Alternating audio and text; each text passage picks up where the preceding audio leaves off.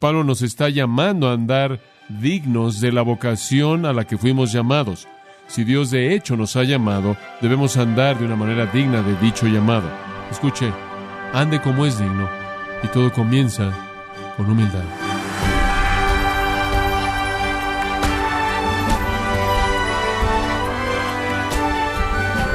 Te saluda Miguel Contreras, dándole la bienvenida a esta edición de Gracia a vosotros con el pastor John MacArthur. Charles Spurgeon enseñó que una buena disciplina para luchar en contra del orgullo es autoanalizarse en comparación con Cristo y no con los demás. ¿Es la tentación a ser orgullosos un desafío en el caminar cristiano? O John MacArthur nos enseña que somos serios en nuestro caminar con Cristo. Debemos hacerlo revestidos de un espíritu de humildad y mansedumbre. Estamos en la serie Caminando al paso del andar cristiano, aquí en gracia a vosotros. Martin Lloyd Jones, el gran expositor y pastor inglés, dijo, y cito, no creo que es un juicio grosero o fuerte decir que la característica más obvia de la vida de la iglesia cristiana en la actualidad es su superficialidad. Él añadió, la causa primordial es nuestra actitud hacia la Biblia. Nuestra falla en no tomarla seriamente, nuestra falla en no tomarla como es y dejar que nos hable. Fin de la cita. Y yo añadiría, nuestra falla en obedecerla. Creo que Jones tiene razón. Es verdad que la característica básica de la iglesia en la actualidad es su superficialidad. Creo que está cambiando de lo que fue hace diez años atrás, lo cual fue inclusive más superficial, pero creo que hay una multitud de personas en el cristianismo que no conoce el significado del compromiso real. Hay una cantidad tremenda de compromiso a medias, de superficialidad, de indiferencia, de complacencia, de una actitud apática, que mantiene a la gente alejada de, uno, entender la Biblia, dos, aplicarla y tres, obedecerla. Sin embargo, este es el corazón de todo. Qué pecado tan tremendo es que aquellos que nombran el nombre de Jesucristo sean indiferentes acerca de los principios de la fe cristiana y sin embargo eso es una realidad. Muchos, muchos cristianos están comprometidos a medias o menos, superficiales, complacientes e indiferentes. Estudiar la Biblia, por ejemplo, sin dejarla decir lo que realmente significa, es un pecado serio. Pedro habla de eso en 2 de Pedro capítulo 3 y en el versículo 16. Y él está hablando de las epístolas de Pablo, y él dice esto, como también en todas las epístolas de Pablo, hablando en ellas de estas cosas, en las cuales hay algunas cosas difíciles de entender, observen, las cuales los indoctos e inestables tuercen como lo hacen también con las otras escrituras para su propia destrucción. Ahora, la palabra tuercen es la palabra clave en este versículo. La palabra griega significa torturar. Ahora, cuando alguien tortura a alguien, tienen una meta en mente. El atormentador toma a la víctima, la coloca en donde la va a atormentar, estira sus miembros corporales para hacer que la persona diga lo que él quiere que diga, ¿verdad? Eso es exactamente lo que Pedro está diciendo. Hay algunas personas que toman las escrituras, la colocan en una mesa y la tuercen y le dan la forma que quieren para hacerla decir lo que quieren decir. Ese es un pecado serio.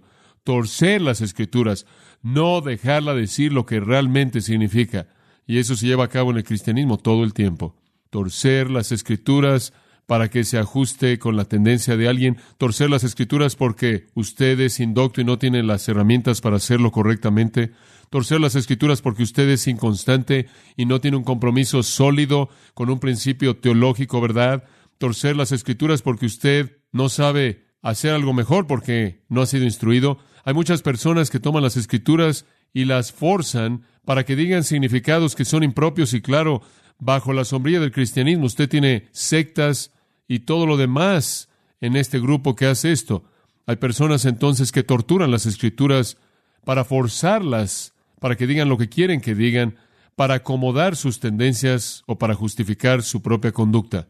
También es un pecado estudiar la Biblia inclusive dejarla decir lo que significa, pero después usarla para su propio fin malo. En 2 Corintios capítulo 2, versículo 17, Pablo dice, no somos como aquellos que medran falsificando la palabra de Dios. Él usa la palabra capelo, lo cual significa un charlatán o fraude o impostor que toma algo y lo usa para sus propios fines. Hay personas que toman la palabra de Dios, aunque es interpretada de manera correcta, pueden inclusive proclamarla, pero la usan como una manera de satisfacer sus propios fines. Hay personas que, créalo o no, se están enriqueciendo usando la palabra de Dios.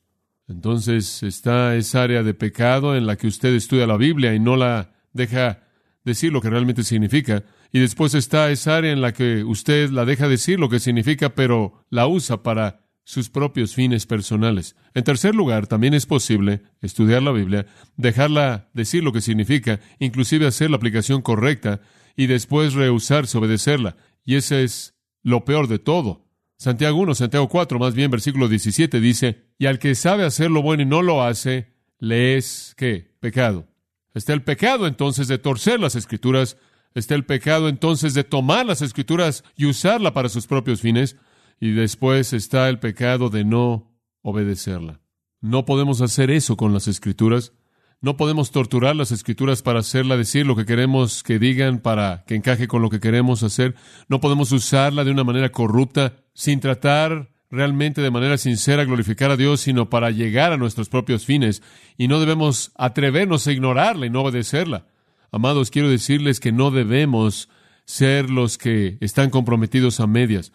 No debemos ser los superficiales, no debemos ser los indiferentes, a los que no les preocupa, que hacen menos que dejarla decir lo que significa que sea aplicada a lo que debe ser aplicada y obedecida con todos nuestros corazones.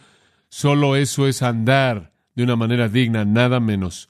Y Pablo dice aquí que debemos andar de una manera digna de la vocación a la que fuimos llamados. Significa que tomamos la palabra de Dios tal cual y la dejamos decir lo que significa para aplicarla donde debe aplicarse y responder en obediencia. Ahora, al llegar a esta sección de Efesios 4, Pablo está llegando a esa médula, a ese núcleo. Aquí es en donde el compromiso comienza. Si vamos a hacer eso con la palabra de Dios, aquí es donde comenzamos. Ahora, usted va a tomar estos versículos por lo que dicen o no. Usted los va a aplicar en donde necesitan ser aplicados o no. Usted va a obedecerlos o no. Y es cuestión del nivel de su compromiso. Pablo está aquí llegando a la médula. Él está aquí diciendo, aquí comienza todo. Si usted va a andar de una manera digna, ¿qué va a hacer? Dice usted, bueno, creo que lo primero que debes hacer es unirte a la iglesia. Eso no es lo que Pablo dice.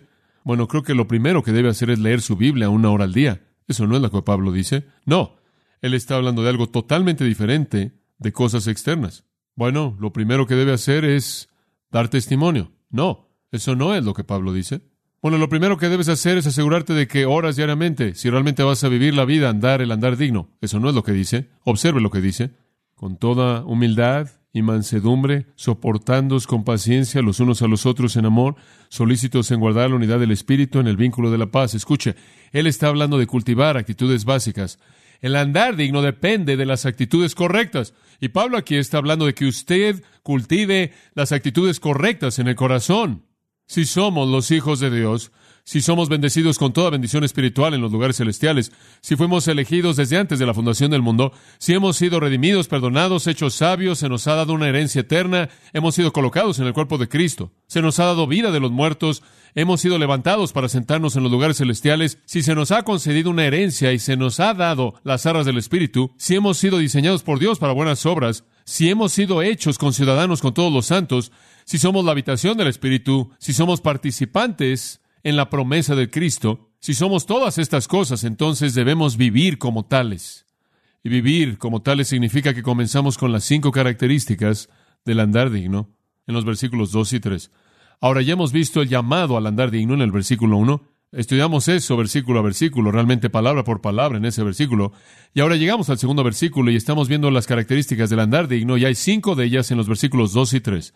La primera, lo primero que caracteriza a un cristiano quien está comprometido, lo primero que caracteriza a un cristiano que no es superficial, alguien que realmente está ahí, realmente está enfrentando la vida como debe ser enfrentada, alguien que está dejando que la palabra de Dios diga lo que significa y tome en serio lo que dice, que está obedeciendo, se caracteriza por número uno, versículo dos, con toda humildad. Y hablamos de eso, ¿no es cierto? toda esa exaltación.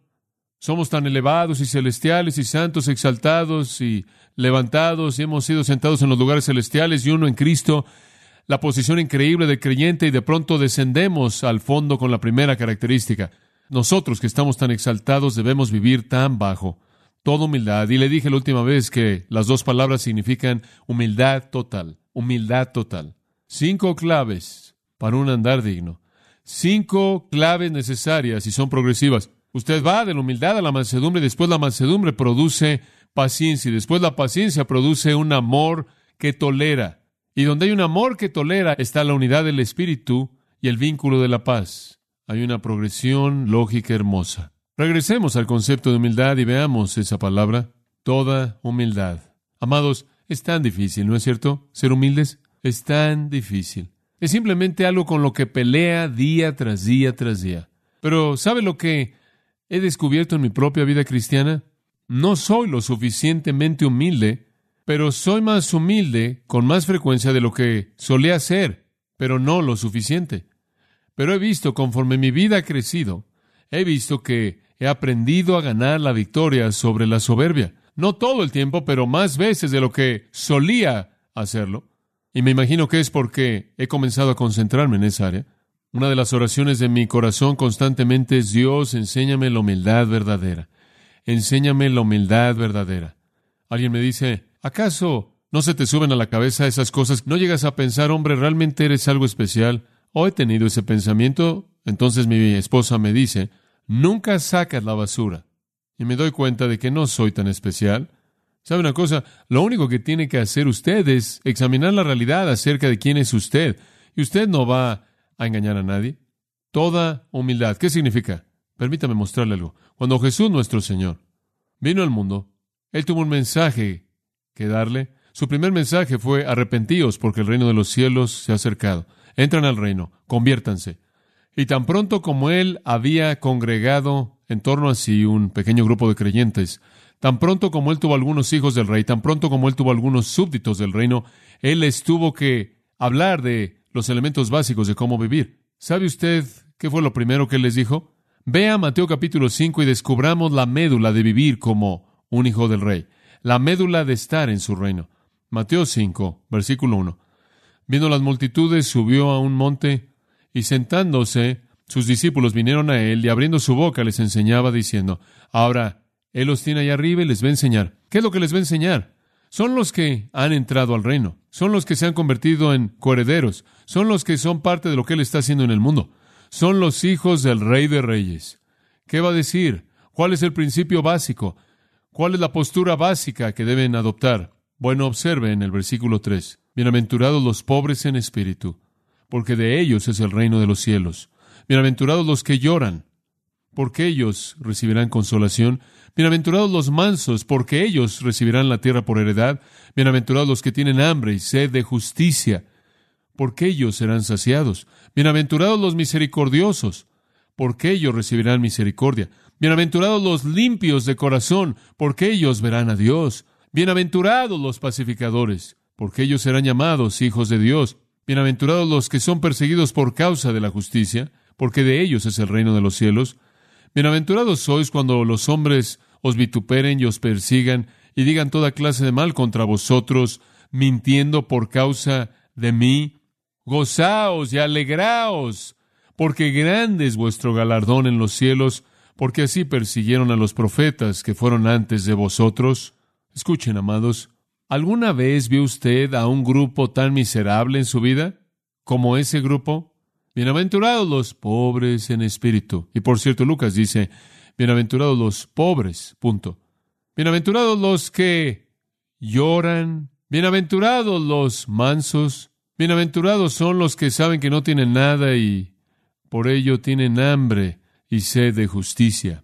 Bienaventurados los misericordiosos, bienaventurados los limpios de corazón, bienaventurados los pacificadores, no los que se ponen de pie para defender sus propios derechos, sino los que están preocupados porque todo mundo se ha tratado de manera justa. Bienaventurados los que son perseguidos y acusados y calumniados. Hombre, ese es un grupo miserable. Pero esos son los humildes. ¿Lo ve usted? Y ahí es donde todo comienza. Hombre, quiero decirle, Vivimos en el día en donde todo está de cabeza. Estamos tan ocupados en el mundo cristiano exaltando a la gente y haciendo superestrellas de ellos y dándoles palmadas en la espalda y entregándoles reconocimientos y títulos y notoriedad y fama y haciendo algo de ellos que hemos invertido todo. Estas son las personas, Jesús dijo, estas son las personas que pertenecen a mi reino. Estos son los hijos del rey. Y ahí estamos en Efesios 4 con lo mismo. ¿Quién es el que anda digno? Es el humilde y el manso y aquellos que sufren y aquellos que son pacientes y toleran con amor. Ellos son, no son los grandes y los famosos y los que levantan la voz y los prominentes y los talentosos y los ricos y los súper. Sin embargo, en el cristianismo hay tanto de eso que está pasando.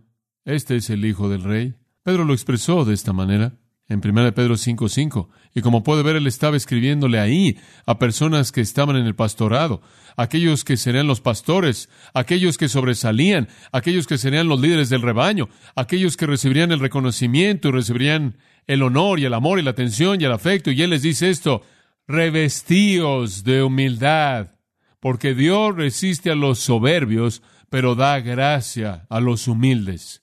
Mantengan su perspectiva, dijo él.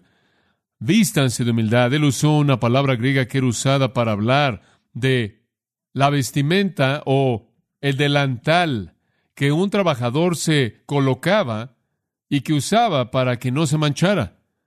Y cuando usted toma todas sus gracias y todo lo que es verdad acerca de usted, usted lo cubre todo en humildad, Pedro dice. Pero es algo tan difícil de entender y vivir, ¿no es cierto?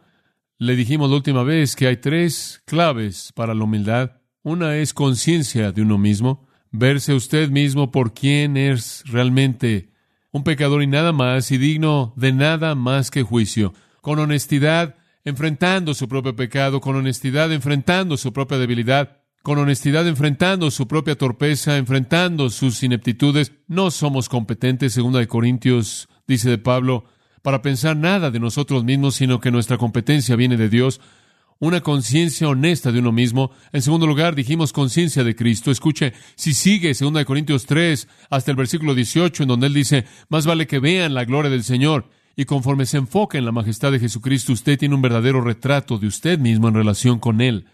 Finalmente, conciencia de Dios, y leímos, ¿no es cierto?, en el Salmo 8, cuando considero tus obras, la luna y las estrellas que tú formaste, digo, ¿qué es el hombre para que tengas memoria de Él?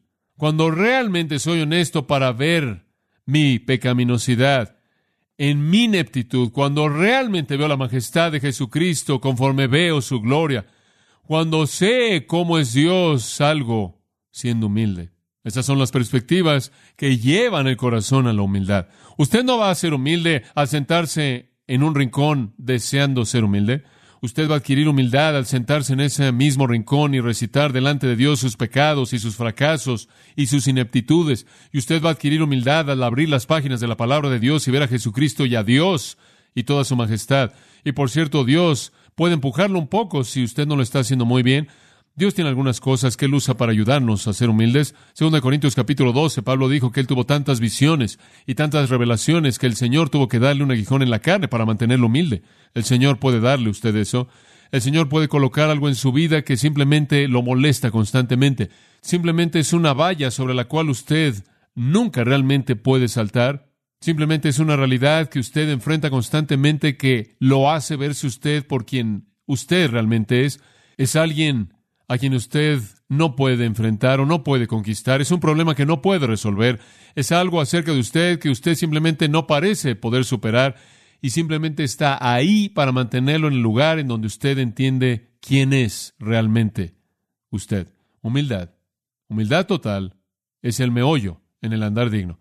Ahora permítame hablar de esto por un minuto. Estaba tratando de ver mi propio corazón y decir, John, ¿qué es lo que te tienta en áreas de soberbia? ¿Cuáles son las áreas en las que tú ves que la gente es tentada?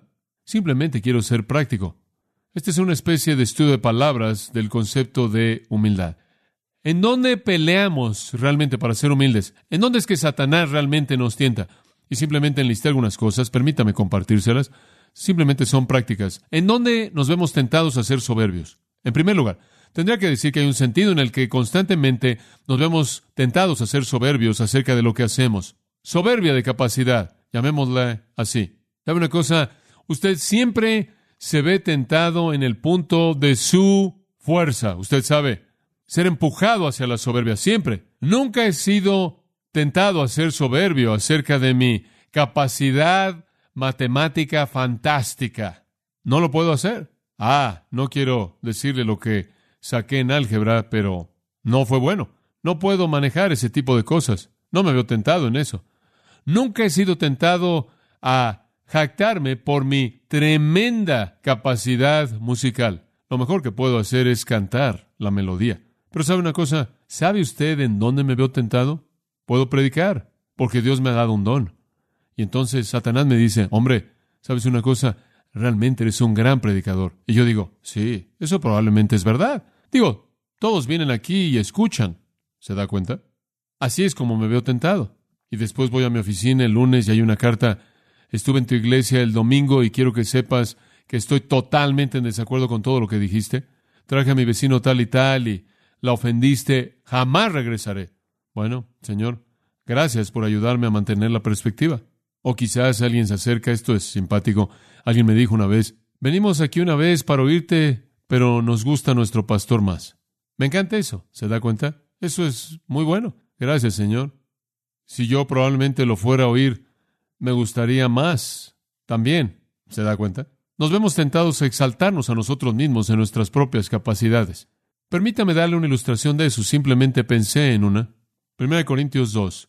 Como usted sabe, Pablo era un hombre preparado. Él tenía tanto a su favor. Hombre, él había estudiado a los pies de Gamaliel, él había sido preparado en las tradiciones rabínicas, él conocía el Antiguo Testamento. Digo, él tenía tanto en lo que realmente podía apoyarse. Y filosóficamente, él tenía una mente, una mente filosófica precisa. Él podía entrar al momento y capturar la presa. Tremendo. Observe lo que dice, me encanta esto. 1 Corintios 2. Y yo, hermanos, cuando vine a vosotros, no vine con excelencia de palabras o de sabiduría, declarándoos el testimonio de Dios, porque determiné no saber nada entre vosotros, excepto a Jesucristo y este crucificado. Oh, me gusta eso. Él dice, no vine a traerles nada de esas cosas filosóficas, no vine con nada de esa sabiduría lógica de la esfera humana. ¿Y sabe algo más de Pablo? Él no solo no usó eso, sino que sabe que él tenía una gran personalidad. El hombre era dinámico, sabemos eso, porque antes de que él fuera un predicador, él fue un homicida cristiano. Digo, el hombre era intenso, apasionado. Él tenía una valentía tremenda. Digo, usted tiene que tener mucha valentía para estar correteando y capturando a cristianos. Digo, usted tiene que tener mucha valentía. Él era una especie de mercenario espiritual. Digo, el hombre era duro. Digo, él pudo haber usado esto en su ministerio como un bulldog, pero me encanta lo que dice en el versículo 3.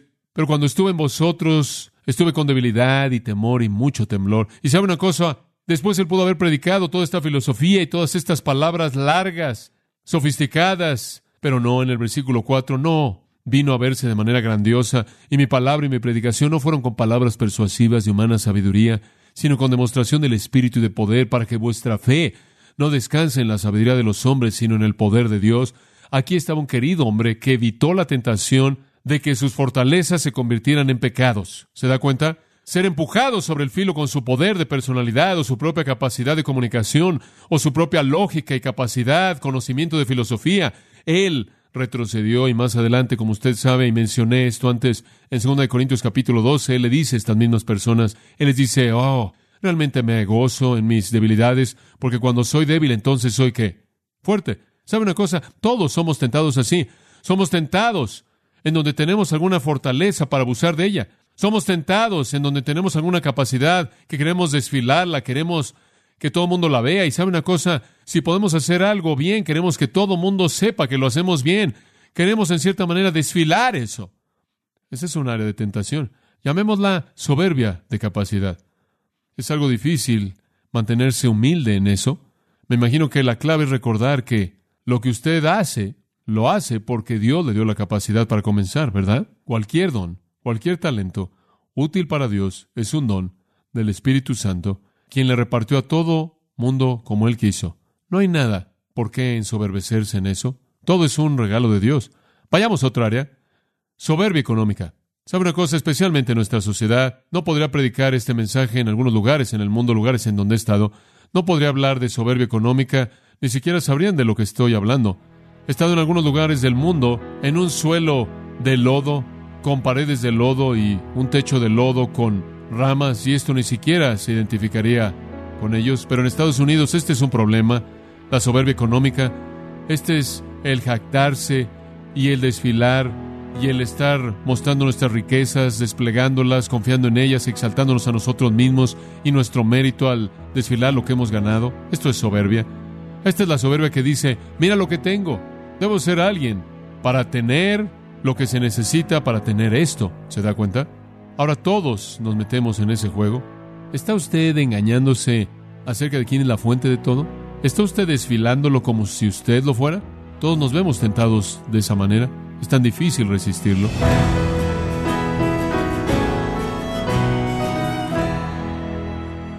John MacArthur nos ha dado varios principios para aprender a ser humildes. Debemos confesar nuestros pecados, fracasos e insuficiencia, conforme abrimos la palabra de Dios para admirar la grandeza de Cristo. Estamos en la serie Caminando al Paso del Andar Cristiano, en gracia a vosotros. Estimado oyente, tenemos a su disposición el libro Doce hombres comunes y corrientes, en donde John MacArthur nos introduce a la vida de estos personajes reales y vivos con los que nos podemos identificar. Hombres que dejaron un impacto indeleble en el mundo por la causa de Cristo. Adquiéralo en la página de gracia.org o en su librería cristiana más cercana. Y recuerde que puede descargar todos los sermones de esta serie Caminando al Paso del Andar Cristiano, así como todos aquellos que he escuchado en días, semanas o meses anteriores, animándole a leer artículos relevantes en nuestra sección de blogs, ambos en gracia.org. Si tiene alguna pregunta o desea conocer más de nuestro ministerio, como son todos los libros del pastor John MacArthur en español, o los sermones en CD que también usted puede adquirir, escríbanos y por favor mencione la estación de radio por medio de la cual usted nos escucha en gracia a vosotros. Es importante conocer no solo el país y ciudad de donde usted nos escucha, sino también la radio. Para quienes contactan nuestro ministerio por primera vez, pueden solicitar una copia del mensaje de promoción sin costo alguno, un mensaje por oyente únicamente. Si usted vive en los Estados Unidos o Puerto Rico, escríbanos a Gracia Vosotros, P.O. Box 4000, Panorama City, California 91412. O puede escribirnos a través del siguiente correo electrónico radio arroba gracia.org. Esto ha sido todo y en nombre de John MacArthur y del personal de este organismo, queremos darle las gracias por su tiempo y sintonía, invitándole para que nos acompañe en la próxima edición y juntos desatar la verdad de Dios un versículo a la vez, aquí en Gracia a Vosotros.